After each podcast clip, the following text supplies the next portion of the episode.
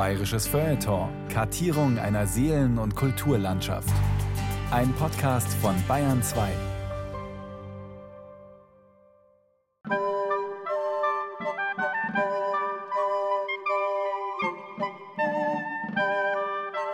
Morgen, Kinder, wird's was geben. Morgen werden wir uns freuen. Morgen, Kinder, wird's nichts geben. Nur wer hat, kriegt noch geschenkt. Welch ein Jubel, welch ein Leben wird in unserem Hause sein. Mutter schenkte euch das Leben. Das genügt, wenn man's bedenkt. Ach, Weihnachten. In meiner Erinnerung musste ich vor der Bescherung meist den Engel der Verkündigung spielen. Der Blockflöte ein. Kommet ihr Hirten, entringend stand ich in ein weißes Bettlaken gehüllt am Rande des Geschehens, vermutlich ernster als notwendig, und eifersüchtig auf meine beiden Schwestern schielend, die als Maria und Josef im Stall emsig mit der Babypuppe herumwerkeln durften – während unser kleiner Bruder draußen auf dem Felde selbstvergessen seine Kuscheltiere hütete. War das Weihnachten unserer Kindheit ein schönes Fest? Keine Frage, sagt der kleine Bruder heute. Was ich jetzt so im Nachhinein sehr wertschätze, ist, dass wir immer in der oberen Etage in einem der Kinderzimmer zurückgehalten wurden und es passierte irgendwas im Wohnzimmer was man allenfalls durch die Glastür als so ein Glänzen und Glitzern wahrnahm. Und dann kam man rein und man durfte sich auch nicht gleich auf die Geschenke stürzen, sondern man stand erstmal zusammen um den angezündeten Weihnachtsbaum und sang. Also es waren lauter so Verzögerungsmomente drin, die natürlich die Vorfreude auch gesteigert haben. Und dann, also in die Reihenfolge kann ich mich nicht mehr genau erinnern, aber ich glaube, dann stürzte man sich schon auf die Geschenke Meistens war es nicht viel, zwei, drei mittelgroße Sachen. Man freute sich schon über eine neue Schreibtischlampe. Und dann wurde natürlich sehr viel gegessen. Also irgendwelche Braten, was gibt es zu Weihnachten immer? Eine Gans oder ein Karpfen oder was. Und dann saß man danach äh, zusammen, sang Weihnachtslieder, aß sehr, sehr viele Plätzchen. Ich kann mich noch an dieses Gefühl der Übersättigung erinnern, dass man den Herzschlag in den Beinen pochen fühlte. Und so eine Überhitzung auch, es war auch sehr heiß dann. Weihnachten lebt, und wenn es in der Erinnerung ist. Weihnachten ist nicht unterzukriegen, trotz Kitsch, Kommerz und Krampf, trotz seiner ritualisierten Form. Tja, vielleicht sogar wegen dieser dramaturgisch ausgeklügelten Form, die in ihrer bürgerlichen Ausprägung an ein mehraktiges Theaterstück erinnert. Das Baumschmücken, der Kirchgang, das Glöckchen, der Gesang, die Bescherung, das Essen oder auch andersherum. Weihnachten lebt, auch weil sich Spötter, Kritiker und Gläubige Jahr für Jahr neu daran abarbeiten. Weihnachten lebt, weil in der Regel Kinder mit im Spiel sind. Und die können einfach nicht stillsitzen oder sie verpatzen ihren Einsatz. Was muss ich tun? Weihnachten kann sich schnell in eine Farce oder in eine Schnulze verwandeln. Es kann in die Hose oder so richtig zu Herzen gehen. Aber auch dann bleibt es immer noch Weihnachten. Was machen Sie? dachte der Tannenbaum. Was soll geschehen? Die Lichter brannten gerade bis auf die Zweige herunter, und je nachdem sie niederbrannten, wurden sie ausgelöscht. Und dann erhielten die Kinder die Erlaubnis, den Baum zu plündern. Sie stürzten auf ihn ein, dass es in allen Zweigen knackte. Wäre er nicht mit der Spitze und mit dem Goldsterne an der Decke festgemacht gewesen, so wäre er umgefallen. Was für ein kurzes, zweifelhaftes Vergnügen. Schon am Tag nach dem Fest landet der Baum in Hans Christian Andersens Märchen auf dem Dachboden. Für den Glanz nur eines einzigen Abends hat man die schönste, kräftigste Tanne des Waldes abgeholzt. Das Glück der einen ist eben das Pech der anderen. Wir Kinder verspürten stets Mitleid mit dem Baum, wenn uns die Mutter das Märchen vorlas. Reiche Leute sind von Haus aus herzlos, dachten wir damals empört und beschlossen, nie reich zu werden. Ja, das ist eine alte Geschichte. Also, das fängt ja schon beim Sterntaler Kind und bei den alten Märchen an dass an Weihnachten so mit die Reichen in den wohlgeheizten, schönen Häusern feiern, bei Glanz der Kristallleuchter und der Kerzen. Und auf der Straße geht das Sterntaler Kind bippernd entlang und hat gar nichts. Das ist bei Pippi Langstrumpf und überall schon erzählt worden, dieser Gegensatz. Natürlich ist der Gegensatz an Weihnachten besonders bitter in den christlichen Ländern. Ja. Auch der Kabarettist und Liedermacher Georg Ringsquandl hat eine etwas andere Weihnachtsgeschichte geschrieben. Eine ohne bürgerliches Brimborium und ohne glitzernde Verpackung. Das Kind vom Plattenbau heißt die kleine Erzählung, die im Milieu der Obdachlosen und Trinker spielt.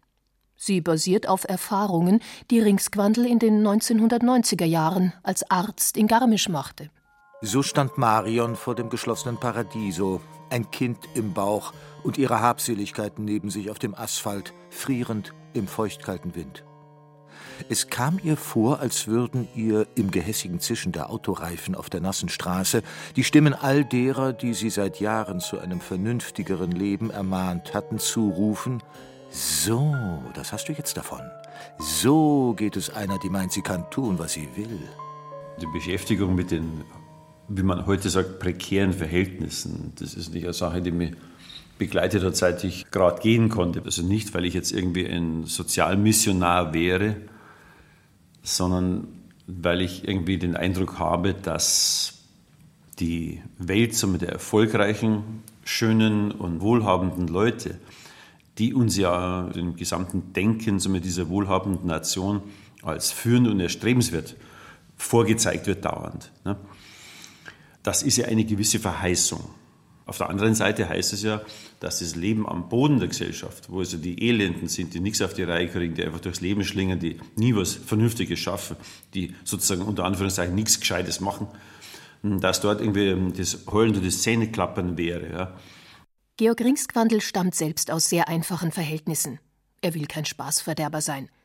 Aber im Grunde vertritt er doch mit großem Furor dieselbe Meinung wie der Evangelist Lukas, der vor knapp 2000 Jahren die sicher meist erzählte Geschichte der christlichen Welt verfasst haben soll.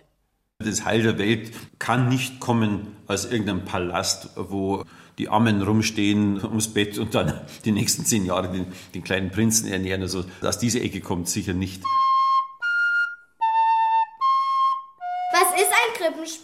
Ein Theaterstück. Wovon handelt das Stück? Von Jesus. Hier scheint aber auch alles von Jesus zu handeln. Genau, jetzt haben wir wieder gesagt, hier scheint aber auch alles. Gell? Die ein bisschen mehr Zeit lassen, sonst kommen die Zuhörer nicht mit. Sonst rutscht es am Ohr vorbei. Können Sie das bitte noch einmal machen, das ganz schnell? Was ist ein Krippenspiel? Ein Theaterstück. Wovon handelt das Stück? Von Jesus. Hier scheint aber auch alles von Jesus zu handeln. Sehr gut, super. Kein Weihnachten ohne Krippenspiel. Die Germanistin und Theologin Sissi Meyerhofer hat jahrzehntelang zusammen mit ihrem Mann Franz das Münchner Adventssingen gestaltet. Jetzt probt sie mit den Kindern der Geretsrieder Musikschule ein Weihnachtsstück nach dem Jugendbuch von Barbara Robinson. Hilfe, die Herdmanns kommen. Sissi Meyerhofer liebt, wie sie sagt, diesen Text aus dem Jahr 1972.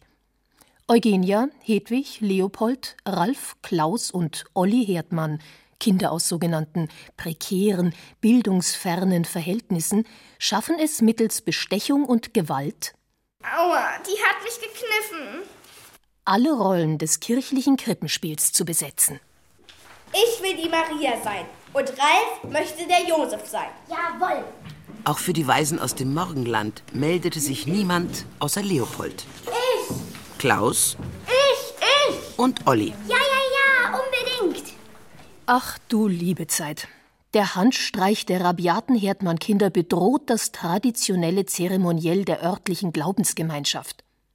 Jedoch nicht den Kern der sogenannten frohen Botschaft, die ja schließlich davon erzählt, dass etwas Unerwartetes und nicht für alle Erfreuliches passiert, sagt Sissi Meyerhofer. Die Weihnachtsgeschichte ist ja auch im Laufe der Zeit ungeheuer romantisiert und domestiziert worden.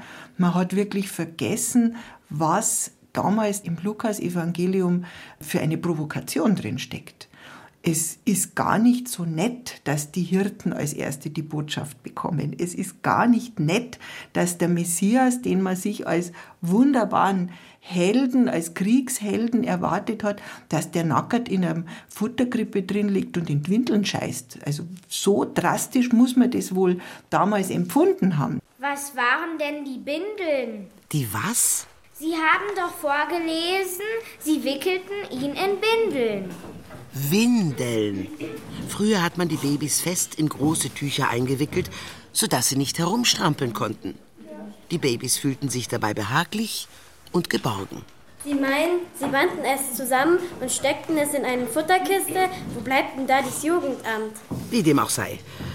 Und siehe, des Herrn Engel trat zu ihnen, und die Klarheit des Herrn leuchtete um sie und... Batman!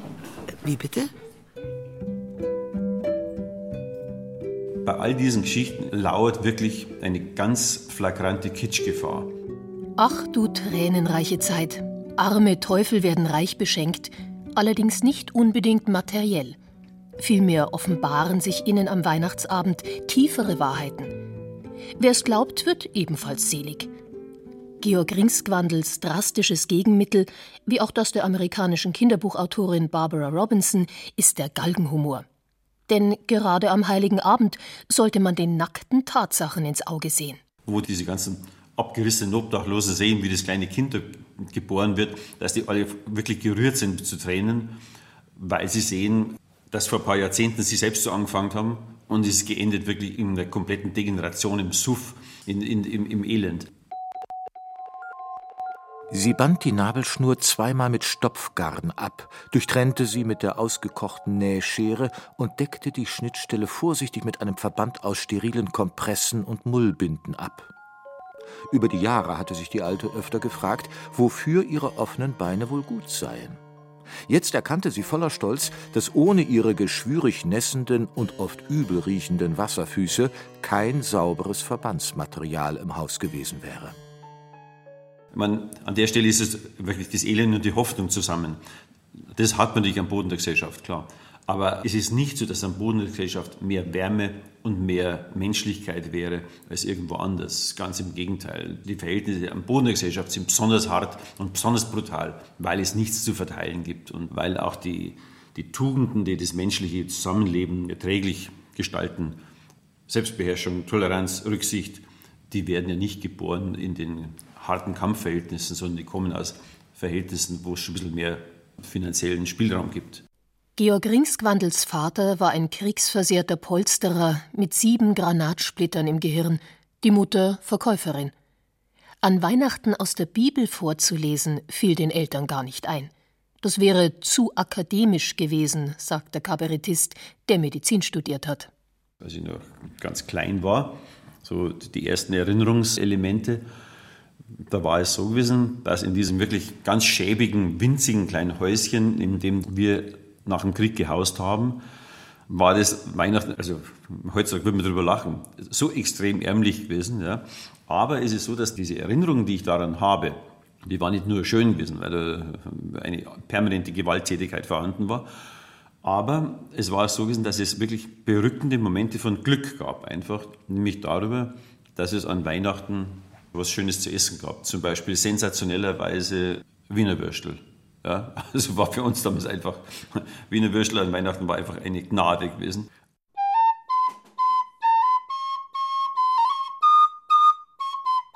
Unsere Oma hatte zu Beginn des 20. Jahrhunderts nicht nur gute, sondern sehr viel bessere Zeiten erlebt. An Weihnachten tafelte ihre Familie zusammen mit der des Komponisten Richard Strauss, der deshalb an diesem Abend an der Berliner Oper ein bisschen schneller als sonst dirigierte. In ihren Kindheitserinnerungen überliefert die Oma Eine gute Viertelstunde wurde herausgeschunden. Aber trotzdem hat meine Mutter ihm doch einen Groll nachgetragen, dass er von der Gans die schöne, knusprige Haut nicht mitaß. Unsere Großmutter bestand darauf, dass wir an Heiligabend Stille Nacht, Heilige Nacht anstimmten. Die Eltern hielten das Lied für Kitsch.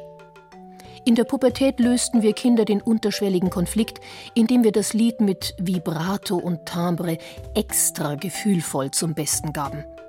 Überhaupt war es ab einem gewissen Alter mit der Feierlichkeit vorbei. Wir sangen mit Absicht und nicht aus gutem Glauben. Da oben schwebt Josef den Engeln was vor, statt da oben schwebt jubelnd der Engelein Chor. Vorbei die Zeiten, da wir uns irritiert fragten, warum Gottes lachender Sohn plötzlich O wie hieß und was wohl falsch an einer knabenbringenden Weihnachtszeit ist. Kleine Kinder können ohne Verstand, aber mit viel Begeisterung singen. Christine Steinwasser-Linksminat stammt aus Neumarkt in der Oberpfalz. Die Lehrerin und Theaterautorin geriet als junges Mädchen an Weihnachten förmlich in einen Sangesrausch. Also ich war im Chor, mein Bruder war bei den Ministranten, der ist dann Heilig Drei König immer durch die Gegend gezogen, in verschiedenen Rollen, mal als Stern, mal als Balthasar. Wir haben dann, also der Chor hat dann am ersten Feiertag noch traditionell im Krankenhaus mittags ein Konzert gemacht, in der Kapelle und im Treppenhaus. Dass die Patienten, die über Weihnachten drin bleiben mussten, auch ein bisschen eine feierliche Stimmung haben. Gerade in dem Treppenhaus, das war so ein richtig großes, so, so viereckig rundlaufen, man konnte also runter gucken bis ewig. Da hat sich unser Chorleiter dann immer beschwert, er hat uns mit der Gitarre begleitet und wir haben uns da immer so voller Begeisterung in dieses Lied hineingeworfen, dass wir dann hinterher drei Töne höher geendet haben, als was wir angefangen hatten, was natürlich dann mit der Gitarre immer etwas schräg klang. Die hat er dann mittendrin immer weg. Also doch, da, da hat man sich gegenseitig dann auch irgendwo äh, hochgezogen. Also es war schon schön. Gerade an Weihnachten, also es musizieren ja viele Kinder, haben Musikunterricht und da kommen sie auch richtig in die Gänge. Also das ist ein Ziel an Weihnachten, da wollen sie musizieren, da wollen sie mit den Eltern, mit den Geschwistern singen. Ich habe eine lernbehinderte Schülerin und da fange ich im September an, Stille Nacht. Das ist die einzige, wo ich das aushalte, dass wir über Wochen Stille Nacht üben, damit es am Heiligen Abend wirklich sicher funktioniert.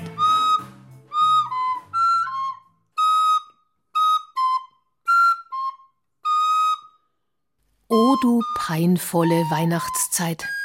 Für die anspruchsvolleren und sensibleren unter uns, für die, die überkritisch hinhören, kann die Jahresendzeitfeier zum Fest der schrägen Töne und Zwischentöne werden. Von wegen den Menschen ein Wohlgefallen. Der Ostberliner Schriftsteller Jochen Schmidt notierte in seinem Blog-Tagebuch: 25. Dezember 2006. In der Gethsemane-Kirche, wo ich seit Oktober 89 nicht mehr war. Der Organist machte wieder Tempo. Sie mögen es nicht, wenn man in den Klängen schwelgt. Wahrscheinlich führt so ein Organist einen lebenslangen einsamen Kampf gegen die schleppend singende Gemeinde. Immerhin hatten sie den Mut, auf stille Nacht zu verzichten, dieses Katzeklo der Weihnachtszeit. Unangenehm, dass dauernd von Liebe die Rede war. Geliebte Menschen können nicht anders als glücklich sein, denn Gott liebt uns nachgedacht über Gottes Versuch, durch das Martyrium seines Sohnes zum Menschen zu werden. Seitdem denken Künstler, ihr Leid sei von allgemeinem Interesse.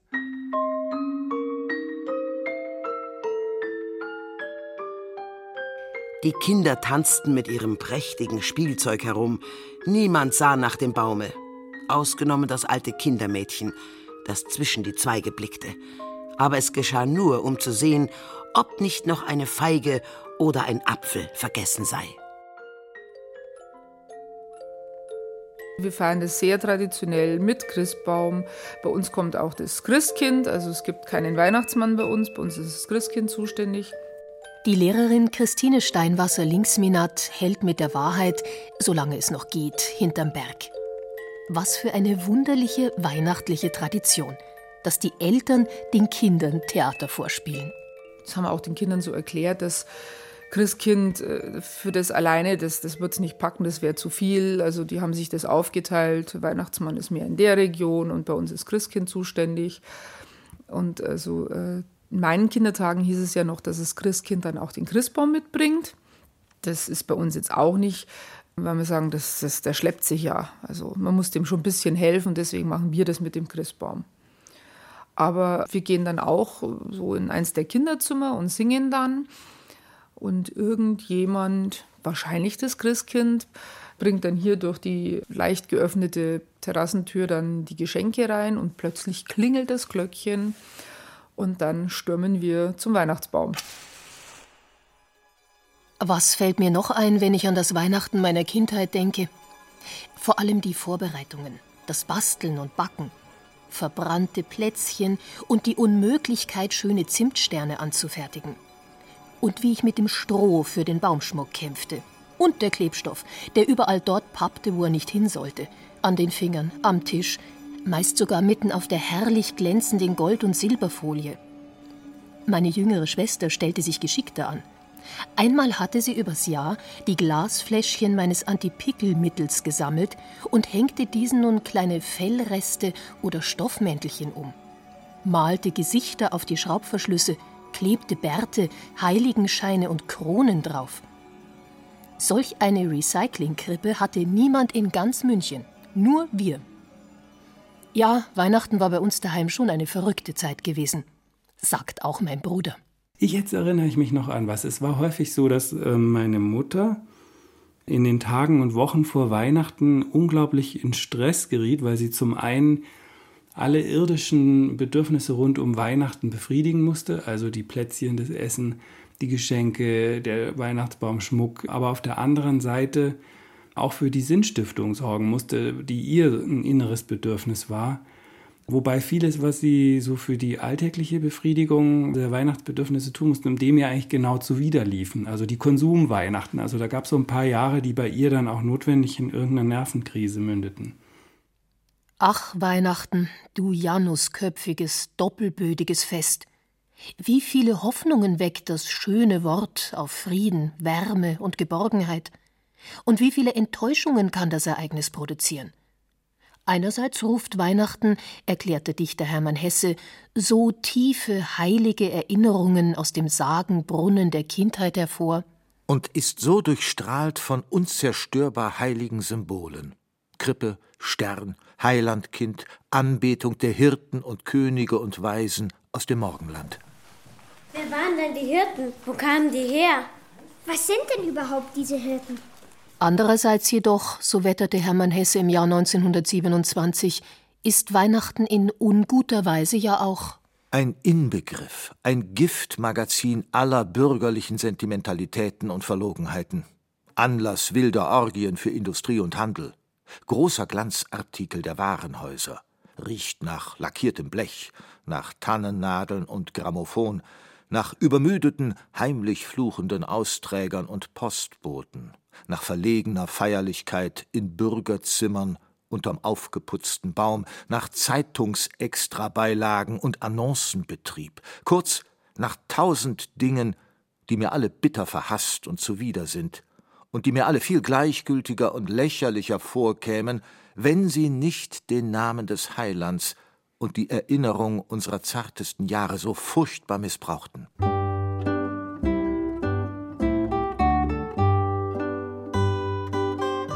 Einmal werden wir noch wach.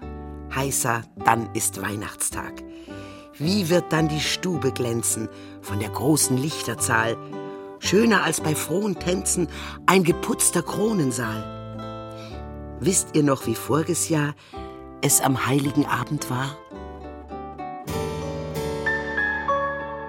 Tannengrün mit Osrambirnen. Lernt drauf pfeifen, werdet stolz, reißt die Bretter von den Stirnen, denn im Ofen fehlt's an Holz. Stille Nacht und heilge Nacht. Weint, wenn's geht nicht, sondern lacht. O du Fröhliche! Der Sarkasmus Erich Kästners kann einem glatt die Stimmung verderben. Aber zum Spießbürger gehört nun einmal, wie das Blaukraut zur Gans, der Polemiker, der Kritiker, der Dampf ablassen muss, um an den Ungerechtigkeiten der Welt nicht zu verzweifeln. Von Bert Brecht über Ilse Eichinger, Günter Grass und Herbert Rosendorfer bis hin zu Brigitte Reimann oder Robert Gernhardt. Die literarischen Seitenhiebe auf das schönste Fest der Christenheit füllen Bände. Die einschlägigen Filme, Comics und Karikaturen nicht zu vergessen, in denen es von durchgeknallten Weihnachtsmännern und besoffenen Rentieren nur so wimmelt. Ich kenne das natürlich, dass sowas gibt, ja und äh, die Weihnachtscomics und so weiter. Und dann gibt es ja das amerikanische Element, wo Weihnachten ohnehin mehr so säkulare Gaudi-Veranstaltung ist. Der Liedermacher Georg Ringsgwandl gab früher gerne den Punk unter den Kabarettisten. Gleichwohl blieb und bleibt Weihnachten für ihn unantastbar. Ich kenne natürlich auch diese ganzen Geschichten, die bei uns in der Unterhaltungsbranche ähm, existent sind, dass also da irgendwelche Scherze gemacht werden über die Leute, die Weihnachten ganz besinnlich feiern und so. Ich kann da irgendwie nicht so richtig mitgehen, muss ich sagen, weil ähm, ich glaube nicht, dass man das irgendwie todernst oder Wein- oder Bierernst begehen sollte, dieses Weihnachtsfest. Aber diese Ironie darüber, hm, da tue ich mir auch so ein bisschen schwer. Ja. Ich sehe natürlich, wenn man am Land draußen lebt, wir wohnen ja in der Murnauer Gegend und ich sehe dann schon, wenn in der Vorweihnachtszeit die ganzen Frauen da ihre Lichterketten raushängen und so weiter und die ganze Weihnachtskonsum-Terror losgeht. Und natürlich schauen wir das mit einem mit etwas äh, Skepsis an und sagt, du lieber Gott, was treiben die bloß alle? Macht es euch doch etwas äh, ruhiger und so. Aber ich tue mich auch schwer, darüber irgendwie ähm, Scherze zu machen oder mich darüber so mal öffentlich irgendwie zu mokieren, weil ich einfach sehe, dass es Leute sind, die natürlich aus einer traditionellen Geschichte nicht rauskommen und auch keine Alternative dazu haben. Wir feiern so traditionell wie möglich. Also wir wohnen jetzt in München. Ich habe einen Bruder noch in München. Meine Eltern sind in Neumarkt, meine Schwiegereltern in Wendelstein. Dann haben wir noch die Schwägerin bei Dietfurt in der Nähe. Ein Bruder ist in den USA. Gut, mit dem Weihnachten feiern ist schwierig. An welchem Tag der Weihnachtsfeierlichkeiten bin ich wo, mit wem am Essen, so nach dem Motto. Man möchte irgendwo jedem recht machen, jeder möchte jeden sehen. Und dann ist das also immer so eine logistische Meisterleistung, damit keiner beleidigt ist. Und ja, wir nennen das also dann immer die Bethlehem Rallye, wenn wir an Weihnachten dann mehr auf der Autobahn unterwegs sind als sonst wie. Was kann nicht alles schiefgehen? Falsche Geschenke, keine Geschenke, zu viele Geschenke. Das ist ja eine schöne Bescherung. Wer hat das wohl unter welchen Bedingungen zum ersten Mal gesagt? Das Wort bescheren leitet sich von dem althochdeutschen skerian ab, das heißt zuteilen, bestimmen. Steckt neben dem Schicksalhaften im Bescheren also nicht auch die Schere, das Messer drin? Was kann einem an Weihnachten nicht alles ins Herz schneiden? Blasphemische Scherze, Heimweh, ein schlechtes Gewissen oder das Gefühl, benachteiligt zu sein. Das Entsetzen über die verlogene Verwandtschaft, aber auch der Ärger über ein allzu modernes oder ein allzu konservatives Krippenspiel. Sissi und Franz Meyerhofer interessierte es immer, wie ihr Münchner Adventssingen beim Publikum ankam.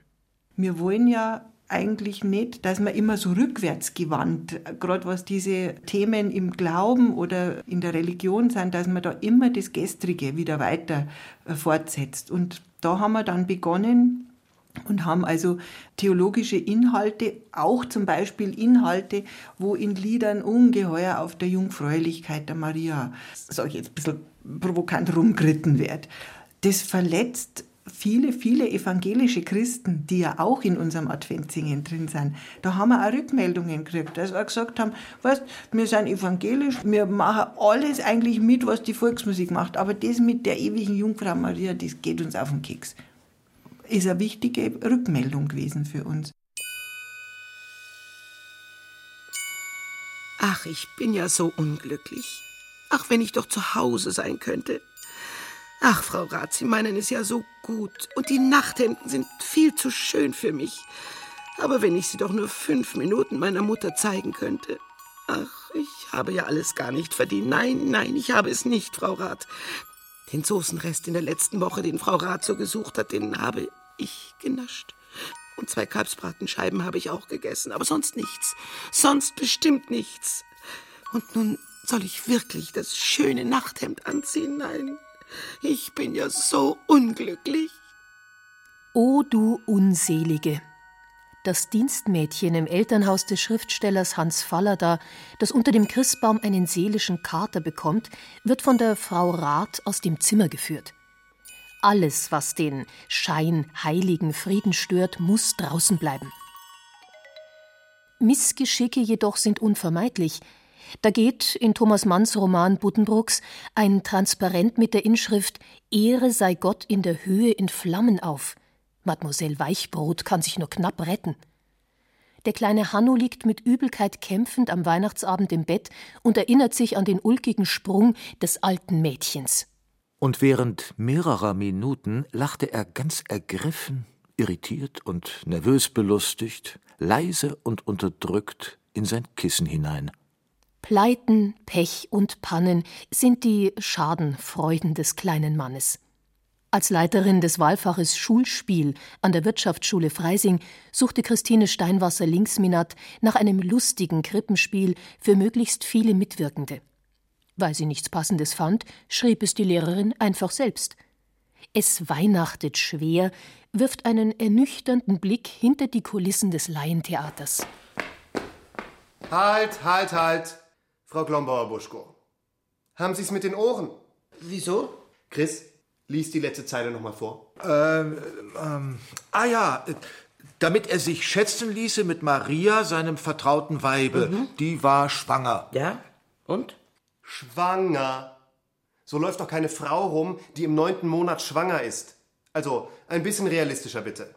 Und wo ist überhaupt der Bauch? Welcher Bauch? Oh Mann, Jenny, jetzt stell dich doch nicht dümmer an, als du bist.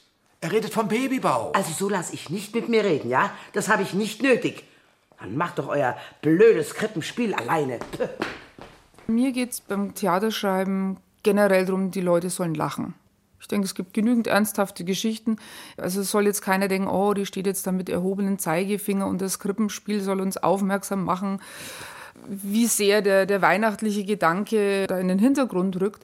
Also in dem Stück zum Beispiel ist es so, dass man plötzlich vier heilige drei Könige hat, was in dem Moment sehr auffällt, weil es zwei Balthasare sind wo dann jeder sagt, nee, nee, also ich spiele unbedingt mit, weil ich habe ja meine Freunde eingeladen und meinen Kegelclub und meine Familie und die müssen mich da schon alle sehen. Und so ist es ja dann auch bei den Krippenspielen in den Kirchen. Äh, wenn da die Kleinen mitspielen, da ist ja dann auch von Oma, Opa, Tante, Cousin, Cousine, Neffe, alle sind ja dann da und müssen das sehen. Ich weiß nicht, ob das so ganz Sinn und Zweck der Sache ist. Ich weiß noch gut, wie wir das dramatische Marienspiel Verkündigung Mariens aufgeführt haben. Der Schriftsteller Oskar Maria Graf erinnert sich an seine Kindheit in Berg am Starnberger See. Da ist nämlich was vorgefallen, was mich lange sehr geärgert hat, weil es mir alle Leute und meine Schulkameraden immer vorgeschmissen haben. Ich habe dazu mal nämlich den Erzengel Gabriel spielen müssen, der wo der Maria erscheint. Und die Maria, das war die Armschuster Genoveve. Also gut, ich renne hinter den wackligen Kulissen hervor in die Kammer von der Maria, die wo grad gebetet hat, und sage zu ihr, weil sie so erschrickt: Maria, Frau des Josef, erschrecke nicht, mich schickt Gott selber. Du wirst ein Kind empfangen, und das sollst du Jesus heißen. Und auffallend schön hat die Armschuster Genoveva als Maria drauf geantwortet: Wie ist das möglich? Und gleich habe ich ihr als Erzengel auf das hingeantwortet: Fürchte dich nicht, Maria, bei Gott ist kein Kind unmöglich. Auf das hin aber haben die ganzen Leute im Saal zu lachen angefangen, wenngleich es sehr ernst gewesen ist. Ding, Ding, hat der Pfarrer aus dem Souffleurkasten ewig gewispert aber ich habe absolut nichts mehr verstanden und bin auf einmal, weil mich das saudumme Lachen von den Leuten irre gemacht hat, hinter die Kulissen gesaust und habe zu plärren angefangen, wie am Messer. Während alles einmütig O Tannenbaum anstimmte und Onkel Christian vorn die Kinder zum Lachen brachte, indem er beim Marschieren die Beine hob wie ein Hampelmann und albernerweise O Tantebaum sang, zog man mit geblendeten Augen und ein Lächeln auf dem Gesicht durch die weit geöffnete Flügeltür direkt in den Himmel hinein. O du gabenbringende Weihnachtszeit! Die Lübecker Kaufmannsfamilie Buddenbrook zelebriert das heilige Fest mit der gebotenen Opulenz. Den albernen Onkel Christian lässt sie gewähren, auch als er in gemütlicher Runde nach dem gefüllten Puter ausführt, welche Folgen der unmäßige Genuss schwedischen Punsches haben kann. Warum verbietet ihm niemand das Wort? War die feine Verwandtschaft etwa zu, äh, Verzeihung, vollgefressen und träge, um angemessen reagieren zu können? Oder hat das subversive Verhalten des schwarzen Schafes insgeheim seine Berechtigung? Denn der Störenfried lebt ja vermutlich genau das aus, wovon die braven Bürgerseelen nur träumen können. Ich meine nicht die Betrunkenheit, sondern das, was am nächsten Tage kommt, die Folgen. Ach, seh, Christian. Dies interessiert uns durchaus nicht, sagte die Konsulin. Du gehst umher und fühlst dich übel, du fühlst dich schmutzig und ungewaschen am ganzen Körper, du wäschst deine Hände, aber es nützt nichts. Sie fühlen sich feucht und unsauber an und deine Nägel haben etwas Fettiges. Du badest dich, aber es hilft nichts. Dein ganzer Körper scheint dir klebrig und unrein. Dein ganzer Körper ärgert dich, reizt dich. Du bist dir selbst zum Ekel. Kennst du es, Thomas? Kennst du es? Ja, ja, sagte der Senator mit abwehrender Handbewegung. Beim Adventsingen für uns war das immer so ein bisschen die Quadratur des Kreises, dass man sagt, wir wollen nicht jetzt aussteigen aus diesem traditionellen Rahmen, auch aus dieser Entwicklung, äh, das Adventliche am Anfang, dann Maria-Verkündigung. Schwanger? Dann Herbergsuche. Was ist eigentlich eine Herberge? Dann die Verkündigung an die Hirten. Also dieser Bogen sozusagen, diese Kripperlandschaft, diese musikalische, die wollte man nie zerstören. Oder haben wir, denke ich, auch nie zerstört. Und trotzdem sind dann ein bisschen fremde oder befremdende Elemente mit reingekommen, damit man nicht so einschläft in dieser Kachelofen-Bratapfel-Atmosphäre. Denn die gibt es ja überall. Wenn man schaut, der ganze Konzertkalender oder, oder Christkindl-Marktswahnsinn, der hat für mich mit Weihnachten im Kern nichts mehr zu tun den könnte man auch zu jedem anderen Thema aufbauen. Ob es nun die Hirten oder die Herdmanns sind, die naiven kindischen Figuren im Zentrum des weihnachtlichen Geschehens laden jedermann, auch Ungläubige, zur Identifikation ein. Demzufolge gibt es in einer Christmette auch keine abgehobenen, theologielastigen Predigten. An Weihnachten ist die Welt noch in Ordnung.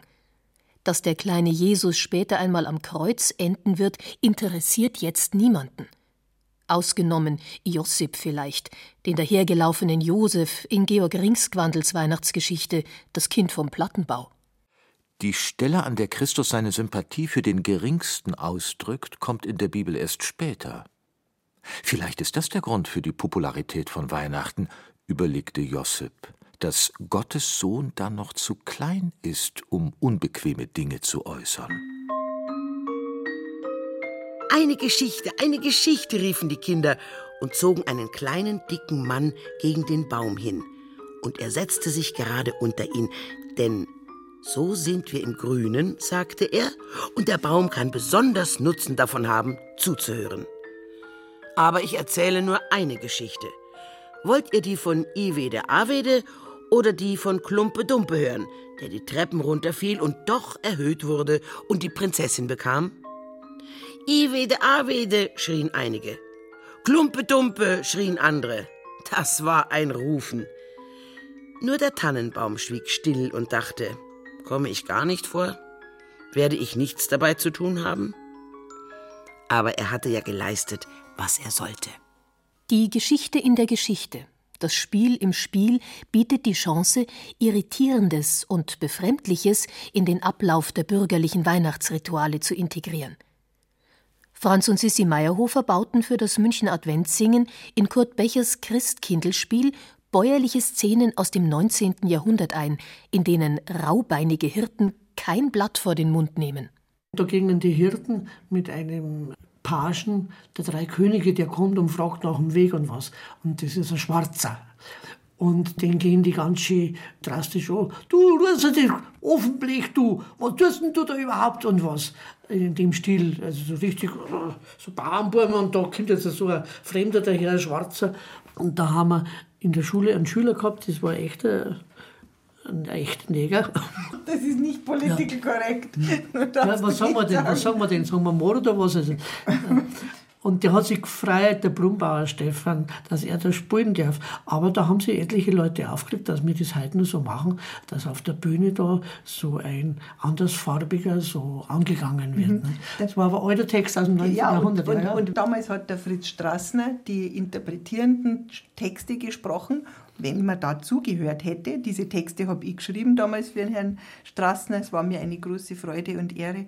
Dann hat er genau das thematisiert und hat gesagt, schaut's hier, so sind wir.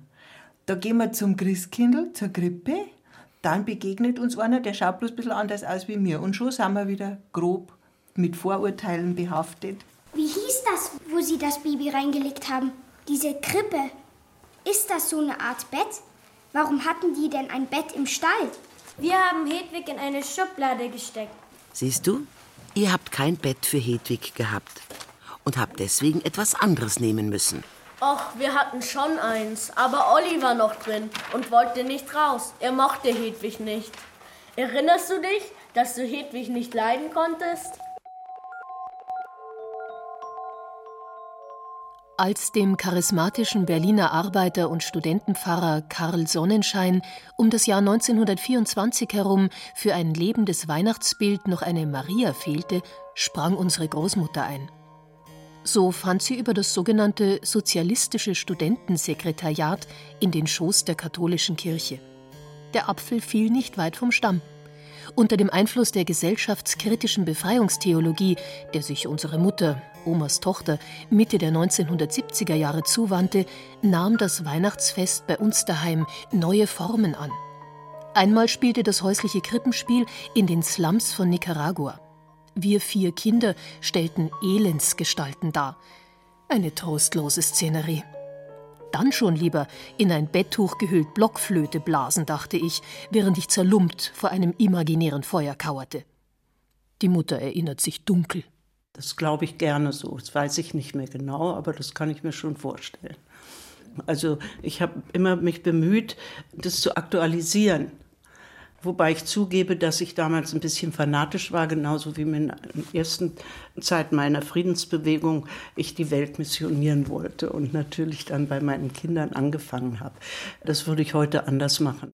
Weihnachten, sagt Georg Ringsquandl, sei der Super-GAU der frohen Botschaft. Unsere Mutter beschloss damals, dass es von nun an keine Geschenke mehr geben würde. Den Baum, ganz klar, Plätzchen auch und ein gutes Essen. Gesang, ein anspruchsvolles Krippenspiel, aber keine materiellen Gaben mehr. Wurden hier, ohne mit der Wimper zu zucken, harmlose Kinderfreuden auf dem Altar der Ideologie geopfert? fragte ich damals empört.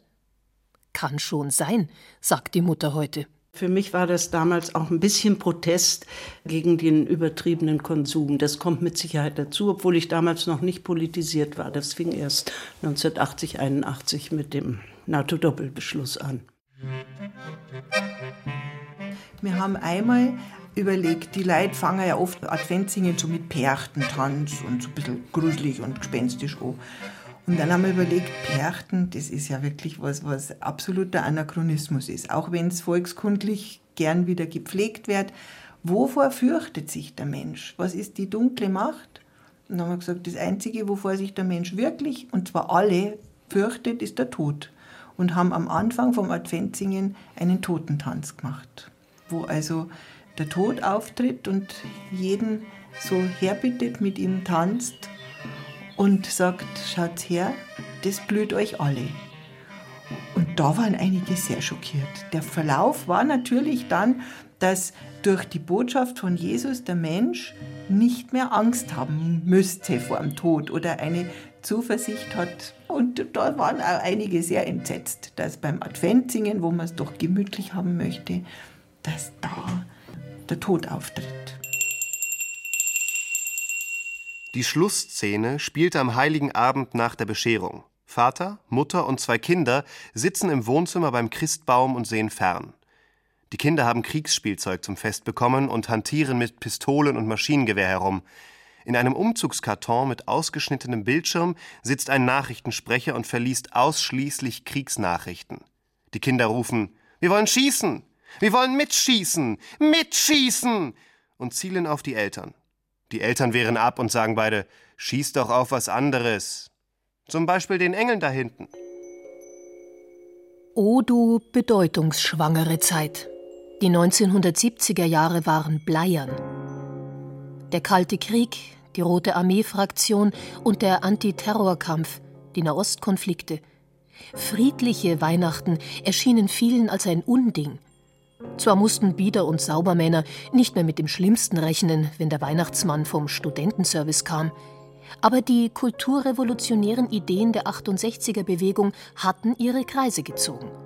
Der holde Knabe mit dem lockigen Haar, der im Jahr 1972 in einem Anti-Weihnachtsstück einen ganz besonderen Engel mimte, entwickelte sich später zum Satiriker und Titanic-Autor. Der Knabe namens Wiglaf Droste trug unter dem langen Engelsgewand aus gutem Grund Knieschoner und Beutel mit roter Farbe.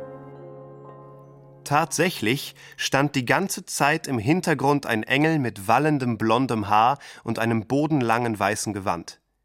Jetzt, von einem Scheinwerfer erfasst, hebt er beschwörend beide Arme. Die Kinder legen auf ihn an und schießen unter infernalischem Lärm vom Band, was das Zeug hält. Der Engel krallt die Hände in die Brust, Blut spritzt, er stürzt vornüber, rafft sich stöhnend wieder auf, wird wieder schwer getroffen, taumelt drei, vier Meter nach vorne, stürzt erneut lang hin, kommt jedoch noch einmal hoch, auf allen Vieren schleppt er sich die letzten Meter zur Bühnenrampe, bäumt sich ein letztes Mal auf und bricht, blutüberströmt mittlerweile, endgültig über der Rampe zusammen. Vorhang. Als mein Vetter Johannes am Abend des Lichtmesstages, nachdem er letztes Mal der Baum gebrannt hatte, begann, die Zwerge von den Klammern zu lösen, fing meine bis dahin so milde Tante aufs jämmerlichste zu schreien an. Und meine Tante schrie. Sie schrie so lange, bis mein Onkel Franz, dieser wirklich herzensgute Mensch, auf die Idee kam, einen neuen Tannenbaum aufzustellen. Weihnachten als Inbegriff sentimentalen Familienterrors, verkörpert durch Tante Miller, die das ganze Jahr über Weihnachten feiern will und dies auch durchsetzt, mit verheerenden Folgen. Mein Vetter Johannes, ein Mensch, für den ich jederzeit meine Hand ins Feuer gelegt hätte, dieser erfolgreiche Rechtsanwalt, Lieblingssohn meines Onkels Franz, soll sich der kommunistischen Partei genähert haben.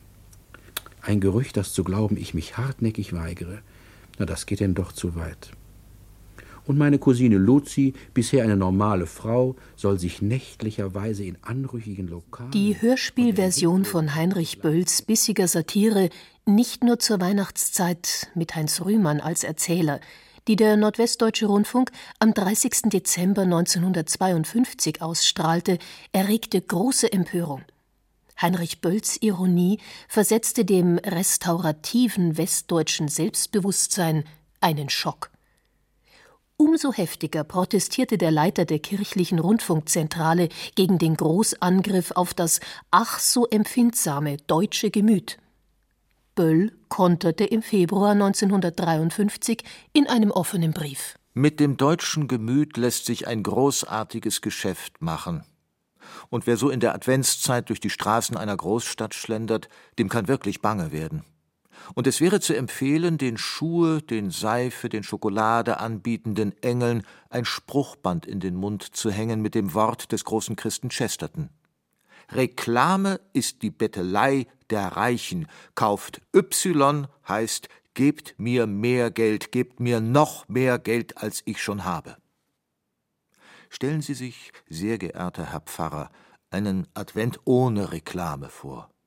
Das müsste wirklich etwas wie Frieden in den Straßen unserer Städte sein.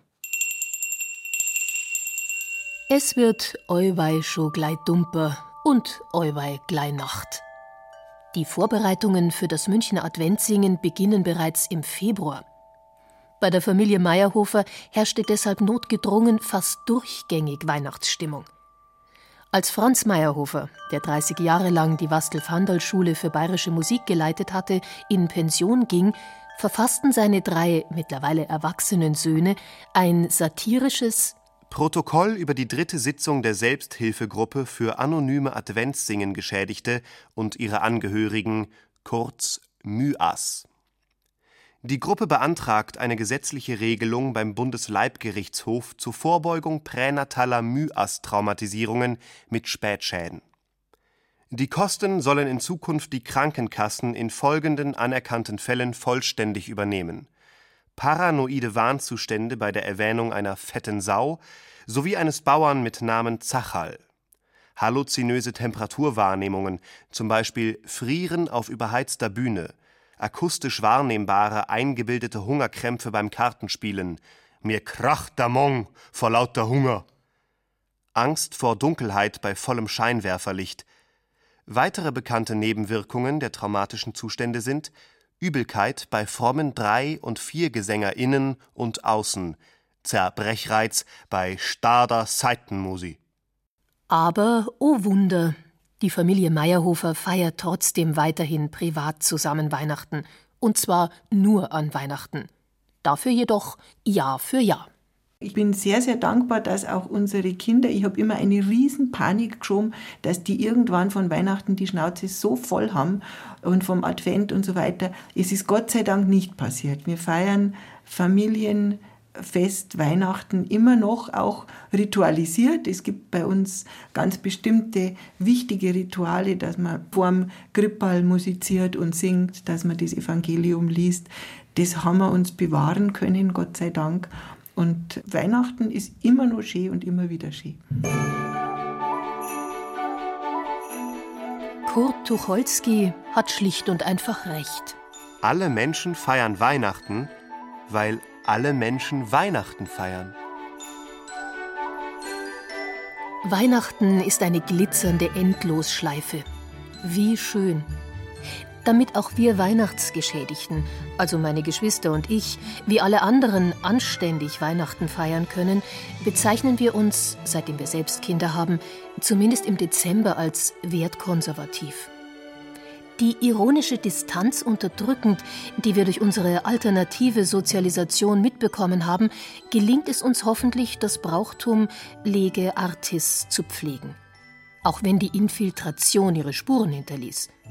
Wir holen uns den Christbaum nämlich immer erst auf den allerletzten Drücker und kaufen dann den Outlaw, den Außenseiter frei. Eine mickrige, krumme, dürre Fichte zum Beispiel, der wir zwei Wochen im warmen Wohnzimmer spendieren, bevor sie mit all den anderen, weitaus tolleren Bäumen auf dem Sperrmüll landet. Und mit dem Baum war es vorbei und mit der Geschichte auch. Vorbei, vorbei. Und so geht es mit allen Geschichten. Natürlich nur bis zu ihrer Wiedergeburt am nächsten Weihnachtsfest.